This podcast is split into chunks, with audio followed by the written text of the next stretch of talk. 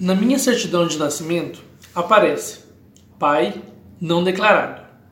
Eu sou César e esse é o 28 ano que vou passar o Dia dos Pais sem saber quem é meu pai.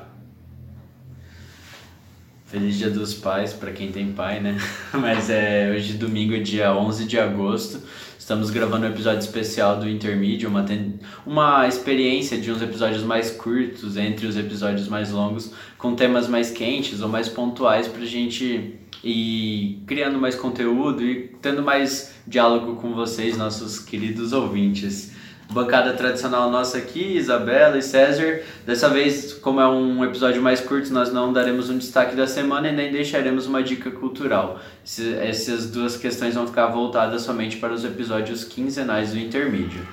É... Bom dia, Isabela. Tudo certo com você? E como que é a sua relação com seu pai e essa questão que ah. envolve essa figura masculina? Oi, gente, tudo bom?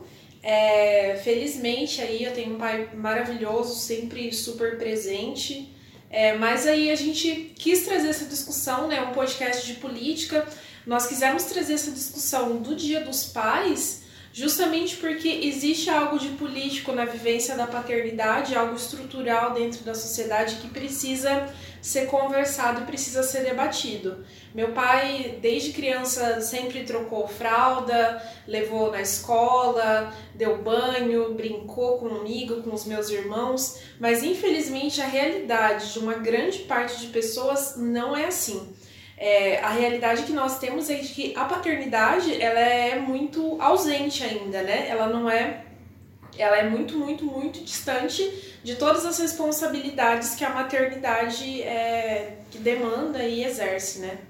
Tá certo. O César já começou o relato dele, se ele quis, o podcast com o relato dele, se ele quiser completar alguma coisa. Olá pessoal, tudo certo? Bom, eu, na verdade, tenho o meu, meu padrasto que cuida de mim, mas em te, tecnicamente, no papel, eu não tenho pai. Então, é, tem uma relação... pai é quem, quem faz, faz quem cria, né? Exatamente. Foi sempre um, um, debate que a gente permeia aí, mas é, eu tenho essa... Tenho, tive essa figura paterna na, no, meu, no meu padrasto, só que como eu fui criado sem pai até os meus 5, 6 anos de idade, a figura, a, a, figura mais forte da minha vida ainda sempre foi, sempre vai ser a minha mãe e a minha avó. Então, é, Dia dos Pais para mim sempre foi um dia um pouco, um tanto complicado, como o dia de hoje, mas a gente, a gente segue. Tá certo. É, como a Isa, eu também tenho uma relação bem boa com meu pai, a gente diverge de 99% das coisas, mas converge no respeito e na conversa, que é uma relação bem interessante.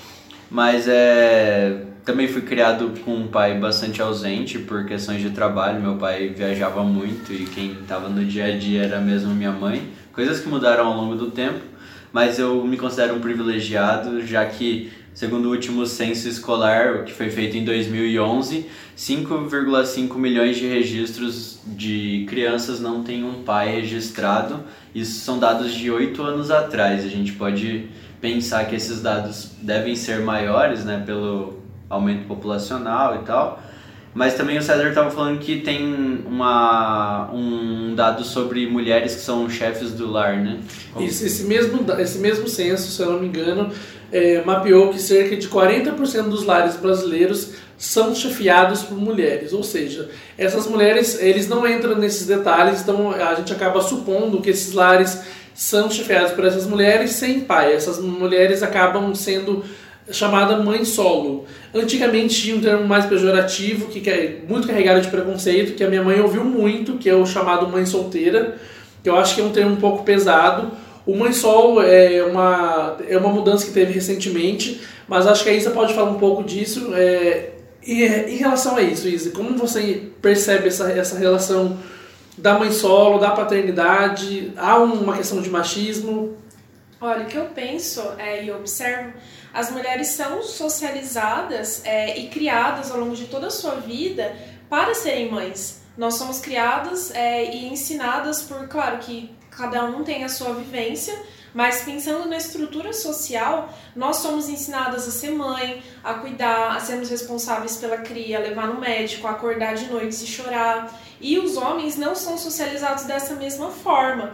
Então os homens eles são socializados para ganhar o mundo, para trabalhar, para competir no mercado de trabalho e não para trocar fralda de criança e não para abrir mão daquela viagem de férias que ele queria para ficar cuidando dos filhos. E aí a, a, a, o resultado que a gente tem dessas socializações muito distintas, né, que não se convergem, é, é essa, essa grande quantidade de crianças e adolescentes, indivíduos que não têm sequer o pai registrado na, na, na certidão de nascimento. Isso é um dos frutos da sociedade patriarcal, um dos frutos do, do machismo enquanto estrutura de sociedade que coloca aí a questão da, é, da, do cuidado da casa, do cuidado dos filhos, como algo que seria inerente exclusivamente à mulher. Por exemplo, a gente nunca escuta que fulano é pai solteiro. Quantos pais vocês aqui e os nossos ouvintes também conhecem que criam os seus filhos sozinhos? Se vocês conhecem, eu tenho certeza que vocês conhecem um número de mulheres muito maior que exerce esse mesmo papel. Todo esse trabalho doméstico que as mulheres exercem, né, cuidar dos filhos, escola, médico, é um trabalho doméstico invisibilizado e é, ele não tem um valor monetário, né? Então ele é muito pesado, muito desgastante mas ele não é visto e não é considerado. Inclusive, tem muitas, é, muitas pessoas que ainda comentam que o aborto masculino, ele é. Ele, eu, não, eu não diria que ele é propriamente legalizado na nossa sociedade, mas ele é chancelado pelo pensamento social, que naturaliza e dá um ok, faz vista grossa para isso. Eu acho que é importante destacar, Isa, só que você falou sobre números, mais mulheres do que homens. Os números me interessam menos, eu acho que eles só referendam, mas é de pensar que se o pai ele é um pai solteiro, ele, tá sendo, ele vai ser tratado como de alguma forma uma caridade ou uma coisa. Um ato de é, heroísmo, acho. É, tipo, nossa, esse pai aqui criou sozinho, sem uma mãe. E a mãe é meio que a responsabilidade natural dela, como se essa ligação de, tipo, ter, entre aspas, e aí com perdão da palavra, ter parido o filho gerasse uma ligação que é natural e também de obrigação moral dela de cuidar, enquanto o pai ele foi lá, fez e largou. Então acho que tipo, pode ser que em algum momento a gente caia num problema de que tem mais pais solteiros do que mães solteiras, mas hoje o papel definido para cada um dos dois é de que o, a mãe tem uma responsabilidade moral e é uma questão muito da sociedade que a gente vive, né? Tem gente que vai lá pegar, nossa, nas sociedades antigas, é todo mundo, antigas eu digo tipo primitivas no sentido de tempo e não de atrasadas, né? Tem que tomar cuidado com a linguagem, mas que todo mundo se relacionava entre eles e que ninguém sabia quem era o pai da criança porque as relações elas não eram monogâmicas. Então a criança era ligada à mãe e todo mundo cuidava das crianças porque não sabia se o pai era você, ou se era o outro, ou se era aquele. Então, tipo, elas eram criadas de alguma forma mais coletiva. Era um negócio um pouco diferente. E nessa esfera do, do privado, a gente manteve essa ligação de só saber quem é a mãe e a gente excluiu a figura do pai, porque a sociedade não toma conta dessas crianças. Fica pra mãe. E o mais interessante que você falando, teve um caso em Londrina no ano passado, se eu não me engano, daquela mulher que teve o filho e abandonou no terminal de Londrina. E aí você, e eu, hoje vocês sabem, né? Os nossos ouvintes sabem que eu fico lendo comentários do Facebook, das, das notícias, eu faço esse masoquismo. E aí quando eu fui ver, é, os, os comentários eram, nossa, que monstro, nossa, essa mulher deve ser presa, nossa, isso e aquilo. E o único comentário, o mais sensato foi, a pergunta não deve ser, não, não deve ser por que, que ela fez isso. A pergunta deve ser quem é o pai dessa criança? Onde está o pai dessa criança? E, é, e você vê que há sempre um, um reforço nesse sentido de você trazer para a figura da mulher, da figura da, da para a mãe no caso, isso que a Isa está falando. Tem um filme muito engraçado que chama Creche do Papai, do Ed Murphy, que mostra a mulher, o cara ficando desempregado e ele precisa trabalhar e aí ele monta uma creche e ele não tem ideia de como cuida de um filho, ele não faz ideia. Então ele vai fazendo vai, vai se criando várias situações ali. É um exemplo para mostrar, né? Se fosse uma mulher criando uma creche, o filme não seria engraçado, porque afinal a mulher já é treinada para isso, não é mesmo? Então, se a gente parar para pensar, há um reforço o tempo inteiro de que a mulher precisa mesmo é, saber cuidar de uma criança, enquanto o pai, ah, não, paciência. Só que aí eu vou lançar uma pergunta para vocês. Vocês acham que há a necessidade, a necessidade não, vocês acham que há um reforço nesse sentido? Porque o Guilherme falou que ah, exclui a figura do pai, mas ao mesmo tempo que exclui a figura do pai, reforça que precisa de uma figura masculina. Olha, eu não sei se pra é. Mim é o bad cop, good cop. Quase assim, tipo, sendo bem rasteiro. É um mal e um bom. O pai é o mal e a mãe é o bom. Então, tipo, precisa de alguma figura. Mal no sentido de autoritário, não de tipo. Uhum, bom sim. ou ruim. Eu não sei, eu não, eu não vejo que a necessidade é de que haja uma, é, propriamente a figura paterna ou masculina na criação. Porque se a gente parte dessa premissa, a gente nega, é, a gente nega aí a estrutura de diversas famílias que não são pai, mãe e filho. Por exemplo, as famílias que são é, homoafetivas, as pessoas que adotam filhos, é, pessoas que são criadas só por um lado da família, só pelo lado, do, só pelo lado da mãe, né, por exemplo. Eu acho que a questão não é a necessidade da figura masculina dentro da família, mas o fato de que é, se o, se o cara fez o filho, ele deveria ter o mesmo, ele deveria seguir as mesmas responsabilidades que a mulher e não ser isentado disso em virtude da não a criação dos filhos não deveria ter responsabilidades diferenciadas conforme o gênero, mas deveria ter a sociedade deveria impor as mesmas sanções e as mesmas as mesmas obrigações sociais para ambos os gêneros e as mesmas possibilidades do tipo é, ao mesmo tempo que você reforça esse papel você também vou falar pelo lado não da, do vitimismo, mas tipo, é, tem esses papéis que também definem que o homem tem que ser o provedor e trabalhar fora. Então a sociedade não resolve um problema por meio de, de creches, de assistência, de licenças maternidades e paternidade, que é uma outra treta de que, tipo, tem países na Europa que a licença maternidade e paternidade é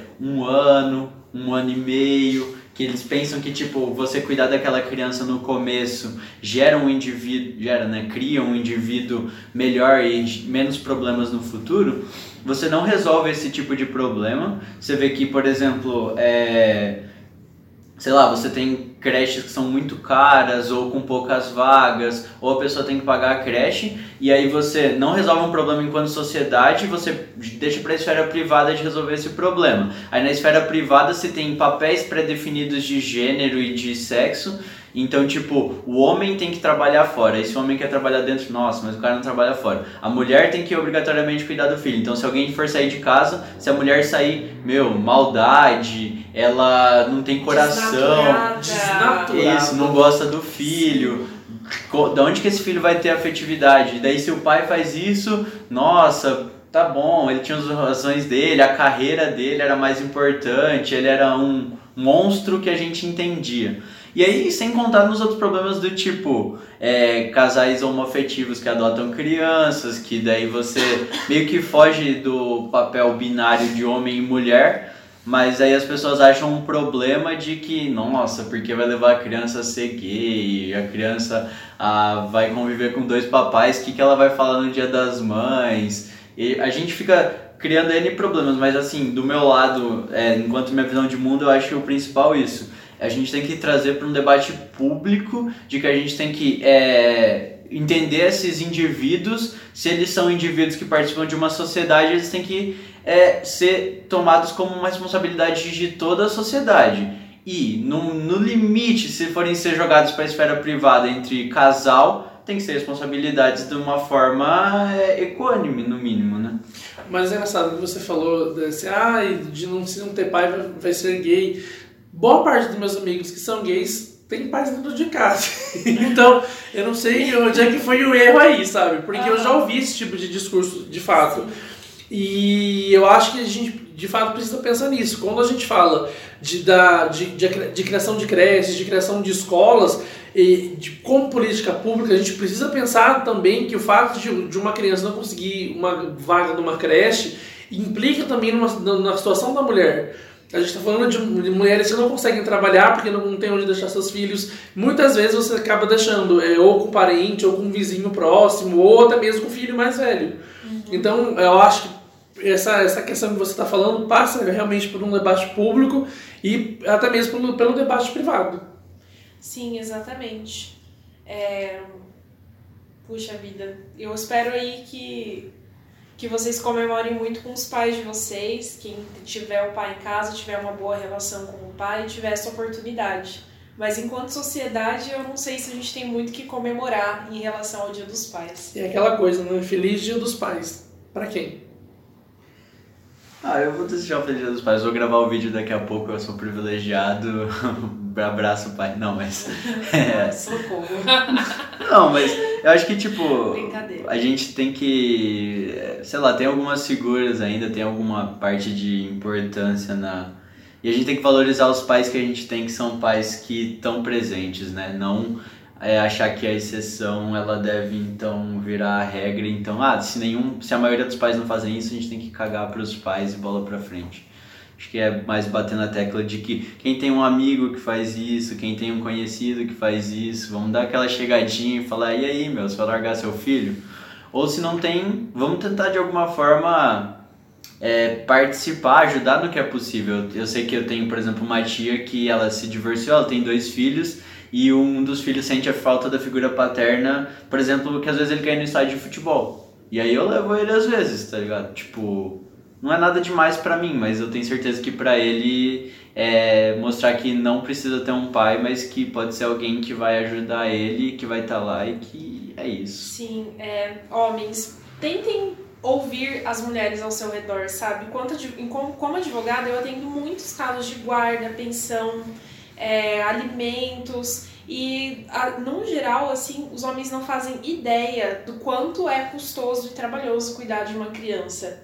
Claro que tem exceções, tem vários. É, tenho inclusive clientes que são super responsáveis, que fazem questão de participar, que pagam tudo em dia, dão muito mais mas a estrutura social diz exatamente o contrário. Então, meninas que estiverem ouvindo esse podcast, façam autocrítica, ouçam as mulheres.